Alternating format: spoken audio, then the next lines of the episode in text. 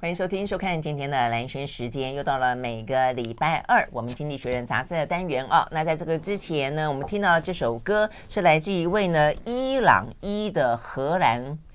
歌手啊，那他不只是唱歌，他还会作词作曲，他也去制作唱片，是唱片制作人，他也呃做这个视觉的艺术家，他也是一个导演啊，很很很才华洋溢的一个呃女子啊。那呃她的名字叫做 s e f d a Lisa 啊，那很显然的就是我想跟她的呃这个嗯这个母国啊这个伊朗是有关系的。那她的话呢，呃五岁的时候啊，这个就移民到这个。呃，荷兰去了啊。那他事实上呢是出生在伊朗的德黑兰，他有亚塞拜然跟俄罗斯跟波斯的血统啊。那所以呢，这样的一个血液呢，持续的在他自己的呃这个身份当中啊，不断的啊这个奔腾啊。我想他年纪越大的时候呢，越感受到一些呢呃这个可能来自于哦他这个呃家乡啊这样的一个文化的召唤。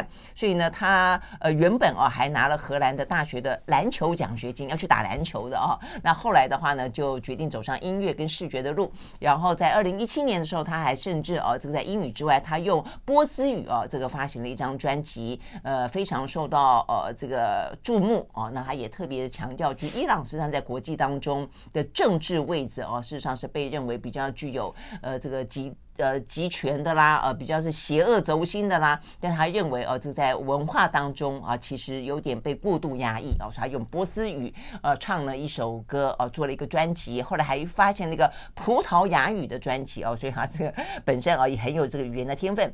OK，好，所以呢，这位呢。呃，很有才华的呃女歌手呃，这个叫 s e f d a Lisa。我们现在听到的这首歌是她的英语歌曲啊，这个叫做 No Way。OK，在今天一开始呢，和你分享非常好听。好，那我们现场一样的邀请到的是早安财经文化出版社的社长沈云聪啊，云聪早安，大家早安。呃，云聪呢从马来西亚度假回来了。嗯，你回来多久了？好羡慕啊！几天了呀？才几天而已哦，哦，好吧。哎，马来西亚的天气，因为你们比较靠近呃。新加坡嘛，对不对？天气很好，非常好啊，非常好嘛。嗯，好吧，至少不会冷。台湾也没怎么冷啊，啊，有啦，头一两天有点冷。有啊，过年之后，呃，初初二、初三那几天，我听说不是蛮冷的嘛。哎，就就那那两天嘛，就那两天。对，所以你不用有那个呃客死他乡的。这个云聪一直都很担心在台湾被冷死。讲这个点，我对对对对，这辈子第一次来台湾过冬天。对，我我冬天来临前的话，自己会撑不过这 个，撑不过这个冬天。这有这个雨下寒下蝉语冰的感觉，有没有？OK，好，那呃，这个所以你要跟大家拜个晚年呢、啊。我们现在过年还没结束、欸，对对，还没结束啊。啊大家龙年嗯快乐，这样很弱，这样很弱，我也觉得很弱。但是龙年我觉得有点难说，什么龙中来这个好像也有点弱，我觉得。嗯嗯嗯。可是写春联就很好写，就是龙腾啊，虎跃啊。哦、对啊，对啊，是没错啦哈。所以对对对，我就会这样的讲。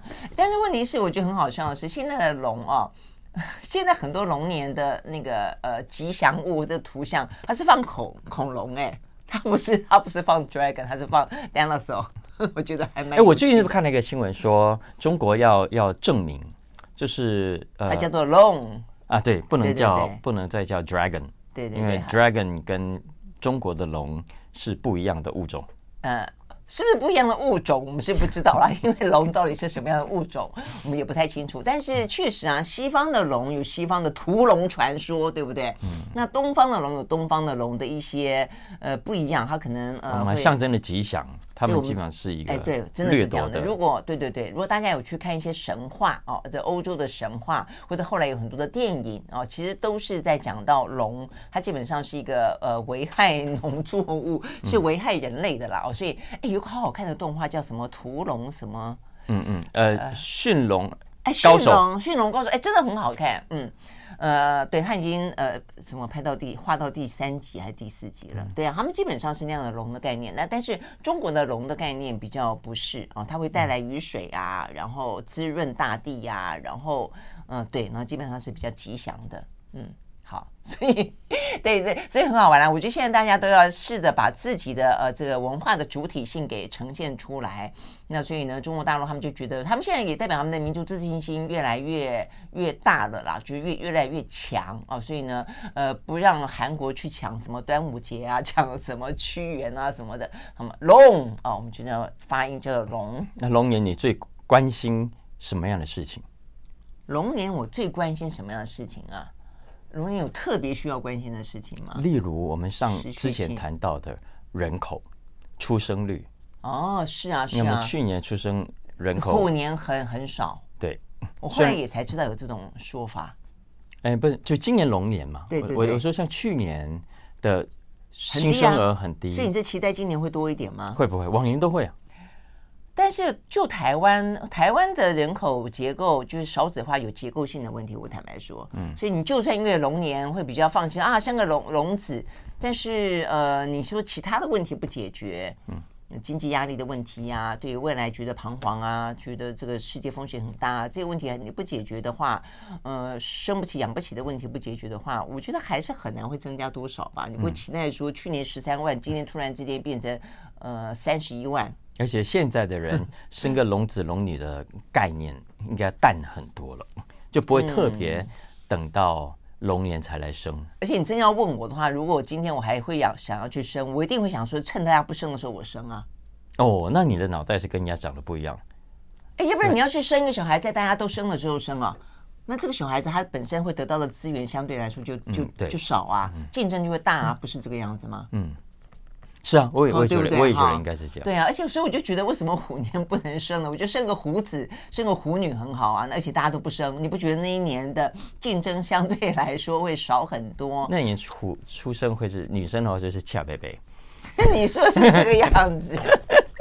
虎虎生风啊，要这样子讲啊。对啦，所以我就觉得，一个是呃传统习俗的说法，一个就是如果可以客观去分析的话，哎，因为我真的觉得，我不知道你有没有这种感觉。我像我们小时候在台南，我觉得其实一开始如果你选择一个相对来说所谓的鸡鸡首牛后，嗯嗯，我觉得鸡首比牛后好。对小孩子的信心的建立，跟他的那个成长的那个开阔度空间，我觉得会来的比较好。嗯嗯嗯，我我我一直是牛后，你一直是牛后啊？因为我年底哦，嗯，所以班上都是我年纪最小的。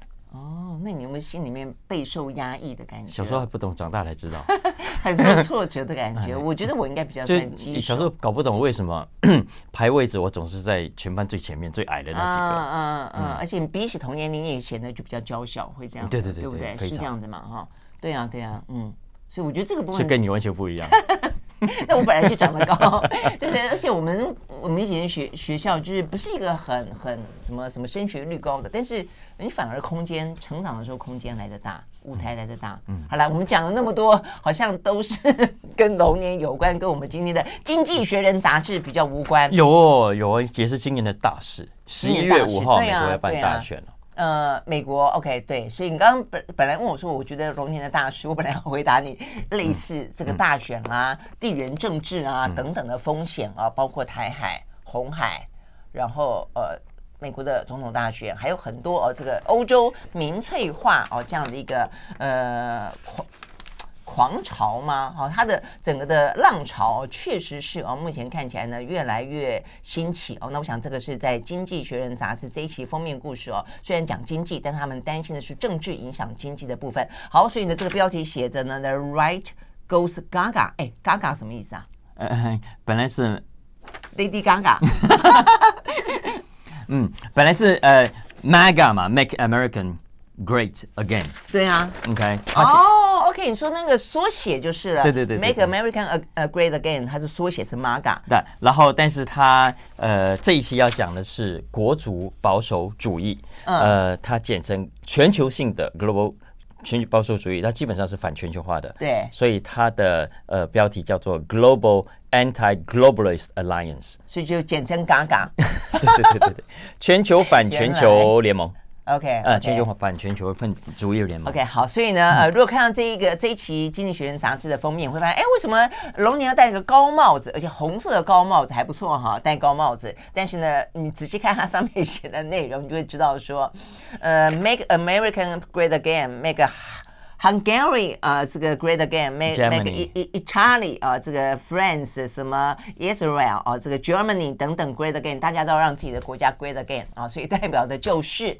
民族主义高涨，国度主义高涨，这样子带来的政治会是一个什么样的局面？我们休息了，马上回来。I like 103, I like radio。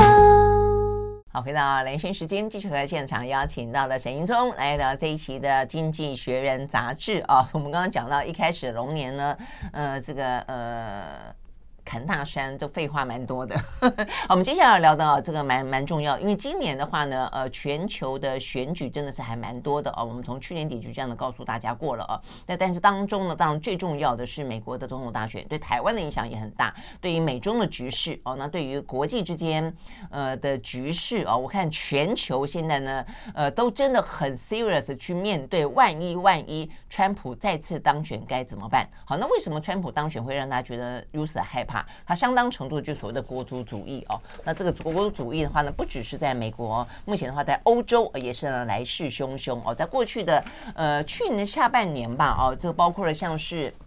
大家比较熟悉的法国，后来像荷兰，呃，包括了像是连德国哦，包括德国在一月底的这个地方大选当中，都一度的啊，这个比较是属于民粹政党的，都差点拿下啊，这个非常大的省份。我想这个对于欧洲来说的话呢，尤其是最主要来自于呢这个移民的压力啦，哦，这个移民不断的扣关，上美国也是很大一部分让川普为什么那么受到欢迎，也是跟这个移民啊，这个大量的啊这个呃跨境而来市场有关的哦。那这个部分到底会？会怎么样的影响？这个《经济学人》杂志怎么看？嗯，它标题我们刚刚说了，它要谈的是一个全球性的国族保守主义抬头的现象啊。嗯、那这个现象当然是从川普呃引发大家很大的忧虑。那其实除了川普，嗯、你如果放眼看，特别是西欧国家也有这个趋势，就像刚才蓝轩讲的。那讲到保守主义，我们可能就很容易联想到的是雷根主义啦、柴契尔主义啦。嗯哦，那是那是经济上的资本主义上的是。市场。是，但是呃，经济学人要特别提醒的是，现在我们要讲的国族保守主义，现在川普呃吃下了并购了恶意并购了共和党之后，呃，整个共和党所展现出来的保守主义，跟当年的雷根主义时代是非常不一样的。嗯，当年的雷根主义，当年的柴契尔主义，主张的是自由跟开放市场，他们反对大政府，他们支持多数主义，但是呢。今天的国族保守主义完全不来这一套。相反的，当年的雷根主义，当年的柴契尔主义认为说，你只要相信我们，走我们保守派的路线，呃，未来会更好。但是现在的国族保守主义基本上是不再放眼，不再认为西方国家，美国啦、欧洲啦、英国啦，呃，会有个亮眼的未来。相反的，今天我们看到的是这些国家衰败前的前兆。呃。呃，这些社会现在堕落，呃，不公义，只等着被侵略，而被侵略的那一刻来临，没力反抗。嗯，这是跟过去呃相信自由市场啦，相信个人意志啦，然后相信小政府的保守主义非常不一样的。相反的，他们现在认为哦，呃，这个所谓开放自由市场已经被少数的人所操弄。相反的，很多的小老百姓今天是被欺压的，是被宰制的，是被剥削的。嗯嗯，你说的欺压宰制剥削是说这些所谓的国族主义者，他这样的宣称是是这个意思吗？是，所以他们他们认为这个世界呃早就被少数的跨国企业跟组织所掌控，所以他们不满这些跨国企业目前呃包山包海的势力，而且他们也反对现在很多国家的移民政策，他们也批判多数主义，特别是跟多元文化有关的多数主义，所以他们目前所喊出来的。我们现在讲的国族保守主义所喊出来主张是要解构现有的那些被全球主义、被觉醒主义污染的那些组织跟机构，包括政府在内。嗯哼，嗯嗯，所以现在就是蛮蛮锁国的，然后蛮嗯。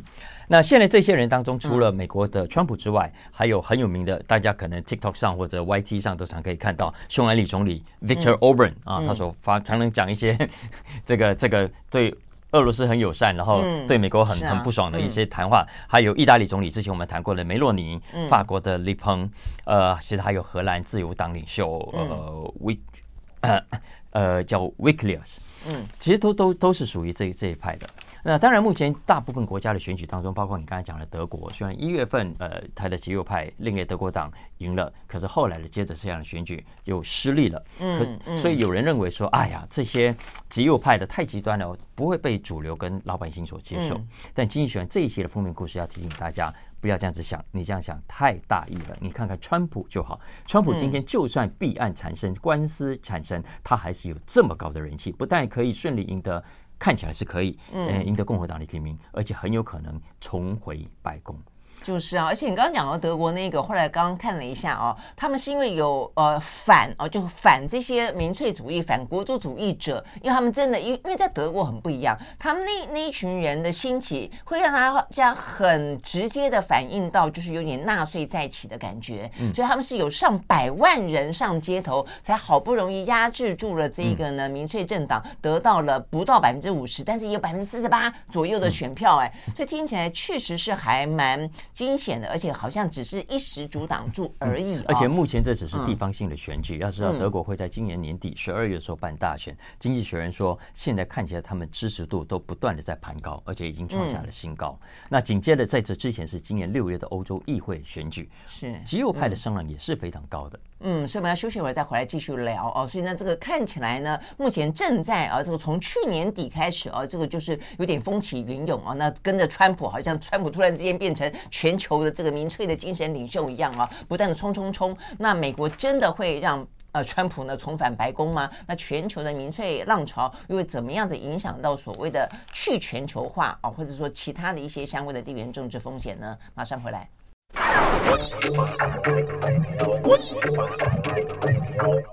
呃，沈云聪来聊这一期的《经济学人》杂志啊，所以我们刚刚讲到的是这个《经济学人》杂志的封面啊，有一个非常典型的川普的红帽子啦哦，因为川普他们共和党是红色嘛哦，那所以呢，他每次戴的上面就写着呃，让美国再次呃伟大。那但是这一次看起来的话呢，宣称让自己呢都打着这样的一个呃口号，要让自己的国家更伟大的呢，已经不只是美国了哦。我们刚刚讲到很少了哦，整个什么西欧国家啦、东欧国家啦，连以色列也在这个里面哦，你可以可想而知为。什么？纳坦雅胡到目前为止的话，他们看起来呢，对于这个加沙走廊的攻击毫不停歇，也毫不手软哦。甚至在昨天，他们还说啊，他们要呃这个直接的呃这个表明拒绝呃巴勒斯坦的建国方案。呃，这个是目前看起来连美国都支持的哦。这个背后跟呃纳坦雅胡他的政权当中吸纳了相当程度的他们国内的呃极右的保守派的哦、呃、这个势力实际上是有关的。那他们对于哦、呃、这个巴勒斯坦建国这件事情是极极极端的敌视的啊，我想这些部分其实都会看到所谓是我们，因此我要讲的是我们所谓的民粹主义也好，国族主义也好，个别的国家有个别国家的话题，但是它可能进一步的会相互牵动，引发的是一个全球当中我们看到看得到的这个地缘政治的风险，所以真的是嗯不能小看嘛。对，不过当然经济学人也有也有说啊，虽然我们刚刚把呃德国啦、呃美国啦、法国啦、英国。呃，荷兰、以色列、呃等等国、波兰等等国家的这些呃所谓的国族保守主义放在一起看，但仔细看你也会发现，他们彼此之间也不完全是同步的。相反的，不管是经济政策还是外交政策，他们不同国家之间的所谓的国族保守主义还是有充满矛盾的。比方说，你看川普就不挺乌克兰，可是意大利呃梅洛尼他基本上还是跟欧盟站在一起。然后你看对俄罗斯，德国对俄罗斯是比较强硬的。可是匈牙利就相对对俄罗斯是比较友善的。川普呢要搞贸易壁垒，可是你看匈牙利啊、荷兰的、意大利都不打算退出欧盟啊。所以换言之，他们彼此之间是有矛盾的。可是经济学人提醒的是，有矛盾啊，不等于它的伤害力不大。嗯，为什么？因为他们有许多的目标是相同的，包括刚刚讲到的第一个反移民，嗯，特别是穆斯林。嗯，再来第二个是反全球主义。嗯啊，基本上经济学人说，呃，这些全球呃。性的国族保守主义的，要的就是阻挡，要的就是阻挡，挡什么呢？挡移民，嗯挡世界，最后是挡进步。嗯哼，嗯，为什么最后有党进步这件事情啊？因为经济学人提醒啊，他你如果仔细去看这些所谓的呃国族保守主义者在政治上一旦取得权力之后，他们会做什么事情？他们会全面介入，全面介入一个国家的司法，全面介入教育，全面介入媒体，他们要更牢牢的去掌控改写历史、改写教科书、改写主流论述的能力。你从川普的人现在所谈的事情，以及现在呃，在美国很多的社群媒体右派、极右派的人所提出来的主张，你已经可以明显的感受到，呃，川普未来如果真的重回白宫，美国的整个司法啦、呃，媒体的论述啦、呃，主流的的言论啊，都会因此受到很大的被改写。嗯嗯，哎、我觉得哈，你看，因为这个《经济学人》杂志是英国的媒体嘛，我觉得欧洲，你去看欧洲人啊，这个谈论这些所谓民粹的时候，我觉得他们真的是经历过纳粹啊，经历过一二战，呃，包括不只是纳粹，还包括那个时候呢，什么法西斯主义啊，啊等等等的，所以他们的恐惧感。哦，跟一起他们看待这一波，我们嘴巴说民粹哦，我们可能心里面的担忧，跟他们可能心里面的那个恐惧，跟呃过去那一些呃被召唤出来的那些幽灵，我觉得是很不一样的。我刚听你在描述的这个字里行间哦，我觉得他们把它当做一个新纳粹，嗯，就是那个那个恐惧感，事实上是很深的耶。嗯嗯，你想到纳粹，经济学人最后其实有讲，嗯、就很多让人家联想起当年的法西斯，是不是哈、嗯？可是呃，跟法西斯当然非常不一样。相反的，现在的这些国族保守主义者都会想办法要尽可能跟避开，避开保持距离哈。呃，可是呃。这无可避免的，它跟法西斯主义有一个最大的共同点，就是呢，就像当年一九三零年代，法西斯曾经在瑞士举办一次大会，想要描绘一个未来法西斯世界的一个、嗯、一个理想的论述跟理论，嗯、但结果失败了，因为就是谈不出来。其实跟美国之前什么九十九趴的一样啊，你就是谈不出一个有别于现在的资本主义社会的新的一个论述了出来。经济学人说，今天的所谓的 NetCon 啊，呃，National Conservatism，呃，不。不是法西斯，但是却有很多很大共同点，就是你没有办法成，呃，没有办法很清楚的描绘，按照你所理想设定的未来，它会是一个什么样的样子。嗯哼嗯，所以他最后很有趣，他引述当年欧威尔讲过对国族主义的描述了一句话，他说欧威尔曾经说，国族主义啊是隐藏在自我欺骗下的权力饥渴。OK，每一个国族主义分子呢都可以大言不惭，因为。他们相信，他们不是为了自己，而是有一个更崇高的目标，所以呢，他们格外的特别的坚持自己是正确的一方。嗯，所以也因为他坚持自己这之间正确的一方，所以他其实更难听得见呃跟他不一样的声音，去接受跟他不一样的主张。所以今天的国族保守主义大致也是如此。嗯嗯嗯。但我在想说，你刚刚说到这一次现在的国族主义者描绘不出一个更更美丽的愿景，我觉得应该是他们曾经描绘过，但那个愿景很明显的在大家的眼前破灭，破灭了，所以他再也描绘不出另外一个新的。呃，又又能够让大家相信不会像过去一样破灭，但是又能够超越现在的资本主义，所以就变成，呃。没有当初可以召唤人心的那么一个、嗯、呃虚幻的未来，但是他却拥有呃想要去掌握权力，嗯，然后一个一个嗯等于是破坏现状的那么一个事实，嗯，对啊，所以他的破坏力，我当然相信他可能不至于会到演变成军事啦。当年他到最后是采取军事行动嘛，嗯，是军事行动，然后去去钳制哦一些呃整个打压整个整整个社会，但是目前看起来应该不会到那么严重，但是他可能会引。发起的呃所谓的倒退哦，就是反进步，我觉得这部分当然确实是还蛮值得关注的。尤其啦啊，我们接下来要聊的是一个美中之间。那美中之间本来就是一个，嗯，你去想象哈，如果说这个世界过去来说，那么十几二十年是一个全球化的浪潮，然后的话呢，至少在政治当中先放下干戈，那在经济当中的话呢，繁荣共荣。但是呢，呃，美中的问题是要把全世界一分为二。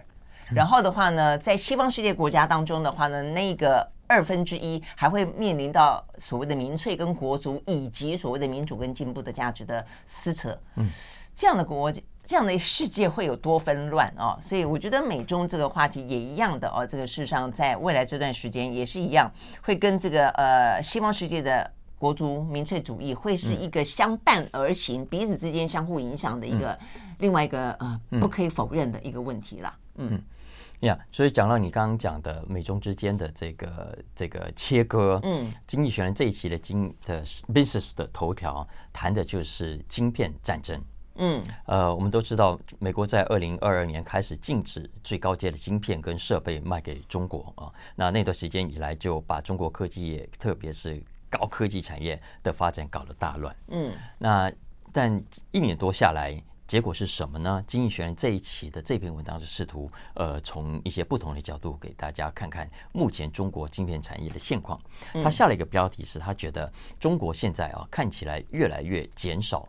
对西方晶片业的依赖，嗯哼，嗯，很有意思的几个发展，是不得不吧？嗯，当然是，但、嗯、但也也，我我觉得这个文章可以让我们看完之后，你去想想看，呃，像当反全球主义，呃，当要竖起贸易壁垒之后，嗯，你的目的虽然是保护自己，但是你很可能会不会倒过来助长别人？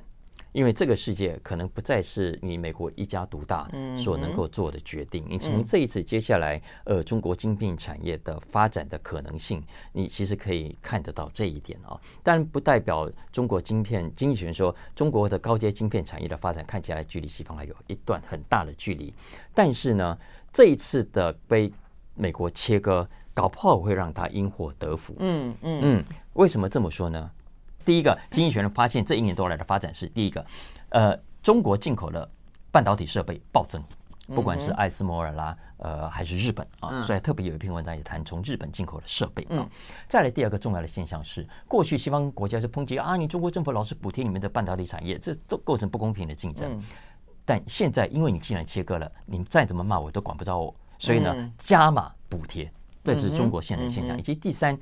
过去呢，中国整个供应链其实很难整合的，因为很多的中上上游跟下游，他们宁可去买台积电的，宁可去买 Intel 的，宁可去买三星的，他都不见得愿意买中兴的。可是现在，你被迫他必须更整合，因为他必须让自己。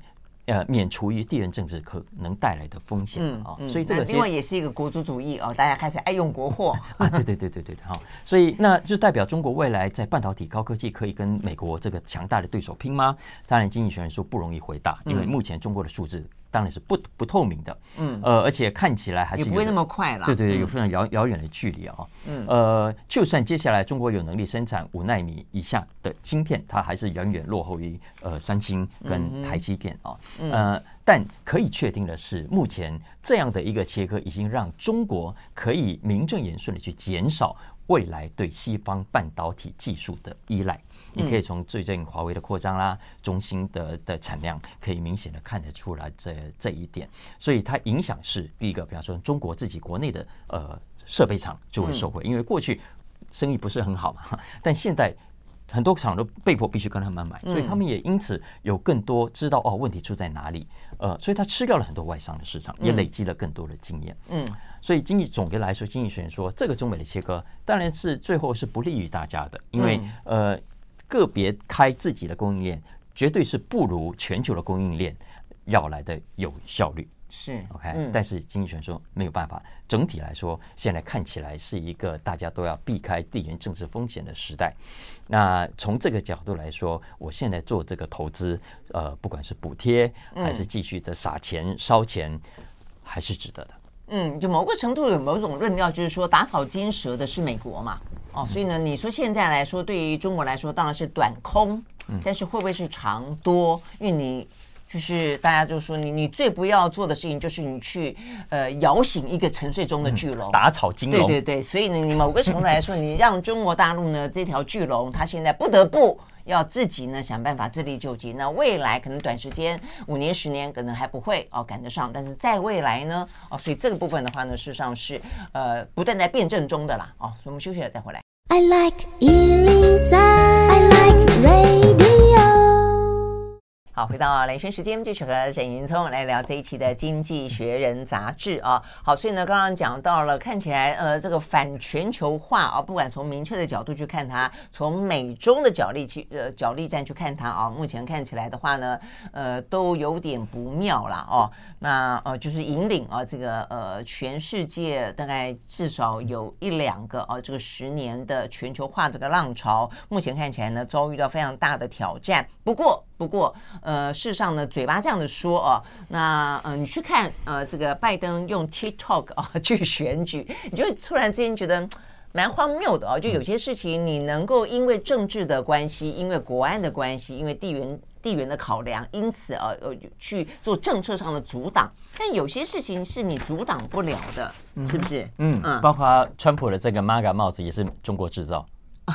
是哈、哦，啊、呃，对，我相信很多事。因为我们接下来要聊的是，不只是 TikTok 啊，呃，就是让，事实上拜登也因为这样的关系，所以深陷大家的这个批评哦，围剿。你说你一方面要进 TikTok，二方面你自己用 TikTok 啊来选举，要去吸引年轻人。事实上，现在在美国哦，这个上市的几家很有名的线上零售，是来自于中国大陆。哎，这个部分我发现呢，这一两个月我看到这个类似的报道，真的还蛮多的，至少有两家很厉害，对不对？嗯、对，一家叫 Temu，呃，另外一家叫 Shein 啊，是卖专卖女性服饰、流行服饰的。嗯，说打败了也没有打败了，就是说呃，这个对 Zara 啊，这个相当大的挑战，对，带来非常大的威胁，因为它真的是呃，讲讲 Temu，Temu 过去这这段时间来，以去年来说，它是美国、英国、法国、德国下载量第一名的。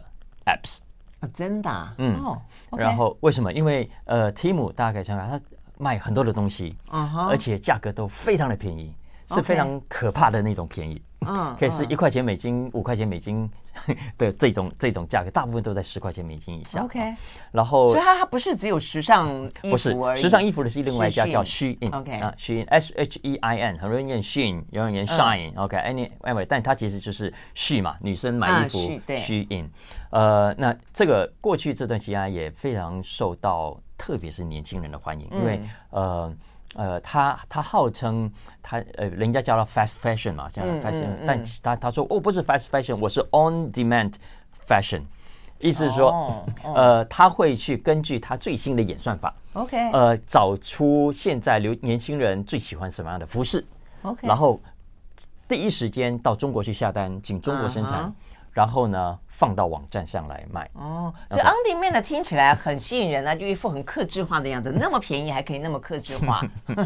OK，Anyway，okay, 呃，经这一期经济学人呃有一篇文章就谈说，哎，那 Temu 跟 Shein 这么的热，嗯、会不会影响到 Amazon？Amazon 是不是应该感到担心、嗯、啊？但其实文章里头提到了，不是只有这两家，还包括 TikTok。它也是来自中国，因为 TikTok 在去年九月推出了所谓的 TikTok Shop，就是你看完抖音之后，不要只是看了好玩点赞，相反的，如果喜欢这个东西，你可以跟着买。那这个其实也会是。未来大家都很关切的一个商业模式，嗯，看行不行得通哦？当然，目前为止我们可以看到，Shein 也好，Temu 也好，经济学人说，在美国整体的零售线上零售的市占率还是很低的，目前各只有一趴左右，相较之下，Amazon 是三十八趴，所以其实是巨人跟小虾米目前的这种差距。但是呢，要知道，在线上零售业，其实，在很多品牌打造的过程中，呃，零到一趴的困难度远远高于一趴到五趴。嗯嗯，OK，所以换言之，今天我们刚刚之所以会谈到这两个重要的品牌，包括 TikTok，其实也是因为他们跨越了最困难的这个零到一趴啊。那为什么他特别在这个礼拜有这篇文章呢？是因为刚刚过去我们看到了美国超级杯足球赛。那如果在美国的听众朋友大家有看超级杯，你就一定会看到 Temu 的广告。哦，OK，因为 Temu 在整个超级杯的过程中出现了五次。嗯，而大家知道，在超级杯的广告费是非常贵的，对，一个三十秒的广告要七百万美金，七百万，七百万美金啊！所以等于他花了很大的钱，增加他的曝光度。他已经是第一名下载 App 了，所以你可以想象未来他有多么的积极。经济学人说，今年预计他的行销广告费预算高达三十亿美金，嗯，相较之下，去年是十七亿美金，嗯嗯，然后接下来他们还要 IPO。呃，你所以你可以看看，如果未来它整个势头，呃，不管是资金、品牌知名度、市场规模，呃，都进一步放大的话，它会不会回过头来冲击 Amazon，威胁到 Amazon 的霸主地位呢？嗯嗯，而且如果说对于现在美中之间啊，包括川普也是不断的扬言，呃，要再重启所谓的贸易战啊、关税战啊，那这些线上的部分，呃，这个中国货挡得了吗？呃，当然，他们现在说我只是制造，但 Temu 反否认自己是中国公司，嗯、因为它总部在新加坡，然后主要市场是在全世界各地，它只是跟中国买东西啊。你们美国一堆公司也是跟中国买东西啊，它只是东西是中国制造，它不等于它是中国的公司。但无论如何，它的确是 origin 来自于拼多多。嗯，OK，那所以未来经济学人说，他还是面对三个挑战啊。嗯，第一个挑战是这产业上，它本来就已经一片红海了，零售业在美国绝对是兵家必争，你能不能呃打败其他对手还很难说，更何况你现在市占率还是只有一趴。再来第二个是地缘政治啊，你大概是免不了。再来第三个，我们刚才没有时间谈，但我大家可以找这篇文章来看的是它的物流。因为 Amazon 之所以这么强，就是因为它打造自己的物流系统，是，但也因此必须搞很大的投资，花很长的时间。那这几家企业目前为止都没有搞自己的很大规模物流，大部分都是还是靠 UPS，还是靠联合联邦快快递啊。那它的缺点当然就是时间，嗯，慢，就是，但是它大大大的优点是它太便宜了，所以很多的消费者。那个慢一点没关系，嗯，你便宜这么多，我愿意等，嗯 嗯。但是未来如果它呃是要介入更多的产业，更多的需求，比方说呃你要卖家电啊，卖冰箱、卖电视，哎，会临时要买冰箱，一定是我现有的冰箱坏掉，我可能就想你马上就给我送来。嗯，所以类似这样的一个产业，它如果没有自己的物流系统，它一定会处于不利的地位。那其实就会是它未来在进一步的扩张跟成长所面临的。某种的天花板或者是限制。嗯嗯嗯嗯 OK，好，所以这个蛮有意思的。就这个政治正确来说，看起来对老美来说应该会觉得很感冒。但就目前看起来，通膨哦问题还是那么的大啊，可以那么便宜买到东西哦，对很多的百姓来说，应该是很容易趋之若鹜的哦。我们休息再回来。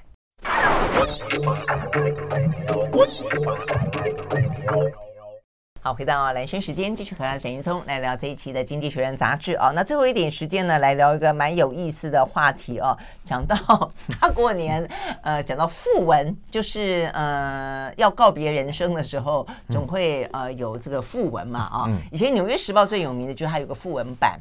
然后呢，你会看这个副文版里面哦，呃，就很多美国人以登上《纽约时报》的副文版呢为他一辈子啊这个非常最后光荣的注记。那再一个就是说，你去看副文版，你会觉得你好像在在看，就是所有的人浓缩的人生都在那一页报纸里面啊。那 OK，所以这是一个《纽约时报》的传统。但是，呃，我们现在要聊的是副文，好像越来越难写。OK，因为也只有一点时间，然后因为有时候讲说，我们来聊一下我看到的英国 呃栏目下的一篇很有趣的小文章，他谈的是副文啊，因为副文不是只有《纽约时报》，像《经济学人》、BBC 他们也有啊，也有《经济学人》也有的啊，呃，重要的人物啦，呃，有贡重大贡献的人去世，他们常常都会有一篇訃闻。嗯嗯，嗯，这这篇文章其实要讲的是未来的副文恐怕会越来越难写。嗯，为什么啊？对，为什么会呢？因为呢，他说啊，呃，我们上一代的很多人，现在最最近这过这段时间过世啊，呃，都是走过大时代的人。OK，呃，比方说经济上经历过二零年代的大萧条、大衰退，呃，然后经历过一战或者是二战。嗯，呃，或者到六零年代经历过民权运动，美国的整个社会大开放的潮流，然后你在过程中也许扮演了一定的角色，或者目睹了一个重要的发展，呃，再来或者是八零年代，你看雷根前后的大通膨啦，整个大解放啦，整个企业的大爆炸、大全球化的时代，所以不管是呃艺术界的啦、政界的啦，呃呃呃这个。文学界的啦的重要的人物去世，其实都有很多大时代、大背景的故事可以写。嗯嗯。可是呢，现在随着呃，我们已经走到二零二零年代了。嗯。就是当年那些经历过一九二零年代甚至一战的老先生、老太太们，可能都走的差差差差差不多了。嗯。所以接下来呃会经历的，其实呃接下来訃闻要面对的会去世的人口年纪都没那么大。很多都是战后呃，可能暂时才出生，所以说他们在太平盛世当中就乏善可陈就是了。对对，可能最大的成就在在学校成绩很好啦，哈，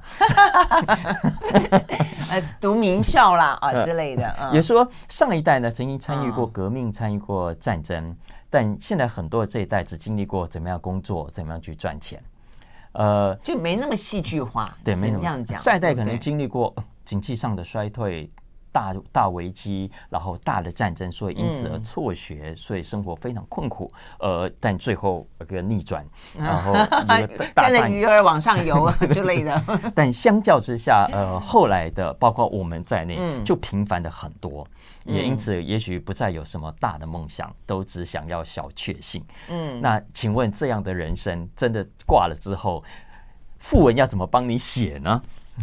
虽然说未来写就这个人呢，啊，就一样的跟大家一样，都念了一个什么样的小学、跟国中、跟高中、跟大学啊？然后他呃比较不一样，可能去念了一个硕士跟博士。数学拿几分？国语拿几分？硕士、博士现在也满街 满街跑。那再然后他家可能养了一只猫、三只狗之类的，对对对，五条金鱼啊。然后他就在某一个睡梦中告别了人世间啊。不过这篇文章很有意思啊，说没有错，对写富文的来说是很伤脑筋的一些事。不过对我们所有人。来说，其实应该说是个好消息。嗯，为什么？因为第一个，它代表着我们活在一个和平的年代，不再有战争，不就是太平盛世？再来第二个，现在又有了啦，哈。哎，对，再来第二个是，呃，谁说人生一定得经历过那么的苦难，那么多的苦难啊？我们快乐一点，不是也很好吗？啊，所以他是说，未来的呃副文的写法可能会跟上一辈不太一样。上一辈基本上是一个悲剧开头，OK，未来也许是喜剧主导。的的一种副文的写法，就从头到尾描述，例如沈云聪蓝轩 的的蓝轩好了，一辈子的快乐人生这样。是的，我就跟你说，就养了一条什么一只猫、三只狗、五只金鱼之类的，然后因此呢，这个家里面像动物园般的快乐，是不是这样？不不过我自己看了文章，我是觉得啦，我觉得这个还是跟旧媒体、新时媒体这时代是有不一样的。我觉得在过去大众媒体的时代，比较容易呃。堆砌出呃知名度非常高的大众英雄，嗯哼，相较之下，所以他的副文很很容易写，也也会很好看，会很吸引人。相较之下，我们现在媒体太分众了，我们其实很难再再再营造出一个像过去呃这么这么这么多的或者知名度这么高的大家家户。